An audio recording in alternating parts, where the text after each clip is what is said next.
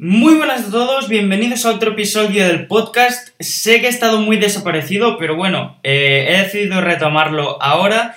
Espero subir un episodio semanal, ¿vale? Si, si, no se complican las cosas, si todo va bien, si voy bien de, de tiempo y demás. Mi idea es subir un episodio semanal. A lo mejor estos días que hay cuarentena, que estoy más en casa y tengo más tiempo, aunque no os penséis, eh, subo un episodio diario o, dos semanales, cosas así, ¿vale? Pero bueno, no me enrollo más y pasamos al, al tema que, que, hoy nos toca un poquito de cerca y es si el dropshipping es rentable, que ya os digo que sí, ¿vale? Yo no voy a esperar al final para decir para deciros si es rentable, sino que vamos a analizar por qué es tan rentable, ¿vale? Como muchos sabréis si me seguís en mis redes sociales, yo me dedico al dropshipping al 100% prácticamente. Sí que tengo otras cosas como el trading y demás, pero mi fuente principal de ingresos es el dropshipping, ¿vale? Mucha gente eh, tiene como el dropshipping cruzado o digamos que, que le ha hecho cruz y raya. ¿Por qué? Porque sí que es verdad que hay muchos cursos de gente que dice, mira, en un día gana eh, 50.000 euros el primer día, la primera semana gana 3 millones. Y no, eso no es verdad, ¿vale? Pero no es verdad ni en dropshipping, ni es verdad en trading, ni es verdad en, yo qué sé, en vender relojes de madera, ¿vale? O sea, da igual, el método, da igual el negocio, da igual. Eh, de la noche a la mañana no vas a tener éxito a no ser que te toque la lotería, que tengas una herencia, ¿vale? Pero si de verdad quieres ser un emprendedor y tener un negocio rentable y sostenible, muy importante, debes eh, saber estos puntos, ¿vale? Y debes saber también que no hay negocio que de la noche a la mañana te haga rico. Eh, siento si te he arruinado el plan de vida, siento si estás triste, siento si te digo la verdad y no te gusta, pero es así por mucho curso, por mucho gurú, por mucho influencer que te diga, oh, sí, tío, mira, eh, este curso que cuesta 3.000 euros en una semana lo rentabilizas, no. Quien te diga eso, eh, te está mintiendo, ¿vale? ¿Por qué? Porque realmente nadie te puede asegurar el éxito. Primero, porque nadie es responsable de las acciones que tomes tú. Y en segundo lugar, porque no todo es replicable, ¿vale? Pero bueno, dejemos esto para otro vídeo de cursos y que ya daremos cañita. Y hoy vamos a ver por qué el dropshipping es tan rentable o por qué por lo menos a mí me lo parece, ¿vale? Podéis dejar en comentarios o, bueno, no sé si habrá comentarios aquí, si no me enviáis un, mensaje en Insta o lo que sea, que es Paul Perpiñán. Bien, lo primero y lo más llamativo es que no tienes stock. ¿Qué es el stock? Bueno, supongo que muchos ya lo sabréis, pero el stock básicamente son productos en posesión o en almacén, ¿vale? Es decir, el dropshipping se basa en que yo estoy vendiendo un producto que no tengo y cuando me compran este producto yo se lo compro a un tercero, a un proveedor y este proveedor lo envía, ¿vale? Por eso es tan, tan llamativo, porque no tienes stock y os pongo un ejemplo. Pongamos que yo compito contra Zara, ¿vale? Estoy vendiendo, pues yo qué sé, eh, calzoncillos. Y ellos también. O con Calvin Klein mismo. Fijaros que Calvin Klein, para testear un modelo, hace un millón de, de calzoncillos. Yo, para testear un modelo, hago cero. Cero. ¿Sabéis lo que significa eso? Es decir, los costes que yo tengo son cero. De productos son cero. De logística son cero. De infraestructura son cero. A no ser que tengamos oficina y demás, pero eso va aparte, ¿vale? Es decir, yo tengo la ventaja de que simplemente con el coste de publicidad y el coste eh, digital, por así decirlo, es decir, la web, el email marketing y demás, ya puedo testear un producto, un modelo ¿Sabéis la ventaja que significa eso respecto a otros negocios? Os pondré otro ejemplo. Por ejemplo, Samsung. Yo, por ejemplo, estoy vendiendo teles, ¿vale? 4K. Y estas teles yo no las tengo. Cada tele de estas las vendo a 3.000 euros. Samsung, ¿sabéis el stock que tiene Samsung? ¿Sabéis lo que realmente se gastan simplemente para tenerlas exposadas? Un pastizal. Si yo soy capaz de llamar la atención de la gente que entren a mi página web y que las compren ahí, creerme que eso es mucho, mucho, mucho más rentable, sobre todo cuando no eres una gran multinacional, ¿vale? Estoy de acuerdo en que cuando ya facturas miles de millones, te da igual tener 100 millones repartidos por expositores. Pero, obviamente, cuando empezamos un negocio y, por ejemplo, estamos compitiendo contra una empresa que factura 2 millones de euros, que no es tanto, ostras, pues marca mucho la diferencia el hecho del stock. Y en esto del stock nos vamos a volver a, entrar después y ya veréis por qué, porque eh, tiene una importancia muy grande, ¿vale? No es simplemente el tema del almacén y demás, que también, y ya lo vamos a ver después. En el punto número 2 es un tema un poco controversial, ¿vale? Y os voy a comentar por qué. Porque en el dropshipping no se pagan impuestos. Es decir, en el dropshipping, como la, como la actividad, perdón, de, tanto, tanto, producción del, del producto como envío del producto se produce fuera de España, no pagamos impuestos aquí, ¿vale? Esto creo que hice el episodio anterior sobre ello y si no lo habéis escuchado, irlo, irlo a ver porque la verdad merece mucho la pena y veréis que el dropshipping es un poco, en ese sentido, existe un vacío legal, ¿vale? Que no regula bien bien el dropshipping porque obviamente un e-commerce que, que fabrique, por ejemplo, en, me da igual, en China, pero después se lleve los productos aquí, este sí tendrá que pagar impuestos aquí. ¿Vale? Es decir, el IVA lo tendrá que pagar aquí, pero nosotros no. Eso es una ventaja increíble. ¿Por qué? Porque, fijaros, si ya no tenemos, si ya no tenemos stock, perdón, y no pagamos ese IVA, es decir, no lo debemos contar para nuestro margen de beneficio, Imaginaros el margen tan pequeño que podemos meter. Para que os hagáis una idea, ¿vale? Os, hago otro ejemplo porque, bueno, a mí me gusta mucho hacer ejemplos, creo que se, se ve mejor, ya me comentaréis qué tal, ¿vale? Pongamos que yo estoy vendiendo móviles y eh, estoy compitiendo contra Samsung. Samsung tiene unos costes fijos de producción, de almacenamiento, etcétera, muy grandes.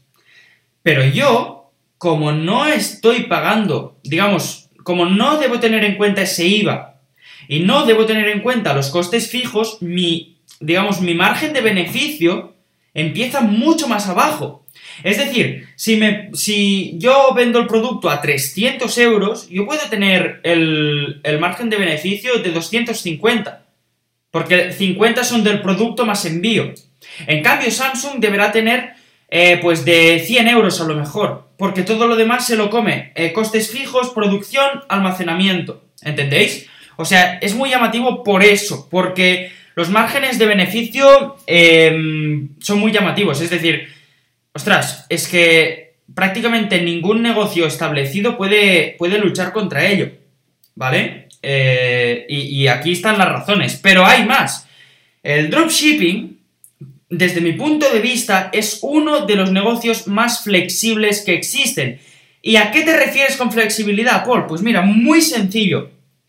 Cuando tú montas un negocio, os vuelvo a poner el ejemplo de antes de Calvin Klein, ellos para testar un modelo necesitan hacer un millón de unidades. Entonces, ¿cuál es el problema de esto?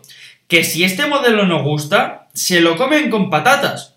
O sea, se lo comen. Se comen el millón de unidades y ya está y o las queman por San Juan, o las regalan, o hacen una obra caritativa, me da igual, pero ese producto ya no sirve, porque la gente no lo quiere, porque realmente no hay demanda. Hay mucha oferta, un millón de calzoncillos, pero a la gente no le gusta. La gente no quiere llevar una calavera en, en el culo, ¿vale? Es así, básicamente. Entonces, ¿qué me enrollo? En el dropshipping, lo que podemos hacer, por ejemplo, ¿no funciona este modelo? Bueno, pues cambio a otro. ¿A mí qué más me da? Yo no lo fabrico. Ni lo fabrico, ni lo envío, ni lo, ni lo almaceno. Por lo tanto, ¿que no funciona pantalón A? Pues hago pantalón B. ¿Que no funciona, yo qué sé, la funda de móvil tal? Pues hago la funda de móvil cual. ¿Que no funciona el sombrero, el micrófono, lo que sea? Pues monto una web de papeleras metálicas o de ventiladores o de lo que sea, ¿vale? A mí me han llegado a ofrecer y de hecho aún no he contestado el correo porque no he tenido tiempo, pero me lo mandó uno de mi equipo. Me mandaron eh, un correo desde una tienda, eh, no os diré de qué, pero a lo mejor hago un vídeo en YouTube más adelante, pero me enviaron un correo eh, diciéndome que a ver qué me parecería si, si ellos me producían los, los productos. O sea, básicamente lo que me decían en el correo es que ellos querían llegar a más gente y em, lo que les interesaría es que yo hiciera dropshipping con sus productos, ¿vale? Una empresa de España, ¿vale? Entonces, eso a mí eh, se me pasan por la cabeza dos cosas. Una es una que os comentaré más adelante y la otra es, ¿por qué yo debo hacer dropshipping con vuestros productos si tendré que pagar IVA, si no tendré flexibilidad? Porque realmente tienes los productos limitados. Si a la gente no le gusta, mm, me como la web, ¿vale? Entonces, eso es lo que hablaré con ellos y ya os explicaré un poco cómo lo he hecho, cómo va y demás. Em, ya, ya lo veréis, pero es, es a eso lo que, me, lo que me refiero, que la flexibilidad en un, negocio es súper, súper, súper importante. Por ejemplo, una empresa muy, muy grande normalmente no es flexible. Digo normalmente porque hay excepciones, pero Em, por ejemplo, si todos reman en, dirección A y dicen, hostia, menudo problema hay aquí, para transformar eso a la, B, es, vamos, es brutal, es muy complicado. En cambio, con dropshipping, pues lo que os digo, si un producto no funciona, pasamos al otro y vamos testeando hasta dar con la clave. La buena, que cuando das con un producto, lo puedes escalar hasta el infinito, ¿vale? Hasta que o la gente se canse o no queden países o lo hayas brandeado y hagas una marca y ya no sea dropshipping, ya importes stock porque te interesa tener mejor envío, etcétera. Pues ahí está, ¿vale? Pero yo lo que os digo es eso, que el dropshipping es muy muy flexible y esa es una gran, gran, gran ventaja. Obviamente lo que os acabo de comentar, otra ventaja es la escalabilidad del negocio. Es decir, yo puedo estar facturando 30.000 euros al día, que no es ninguna locura, eh, obviamente yo no he llegado a esos niveles, yo he llegado a 14.000 máximo al día, pero, pero básicamente es muy escalable. ¿Por qué? Porque un negocio con 30.000 euros diarios, 30.000, ¿eh? De facturación, obviamente, pero 30.000 es una burrada. Es casi un millón al mes, ¿vale? Se puede sostener con dos tíos de asistencia. Es decir, con dos de Customer Service, lo sostienes.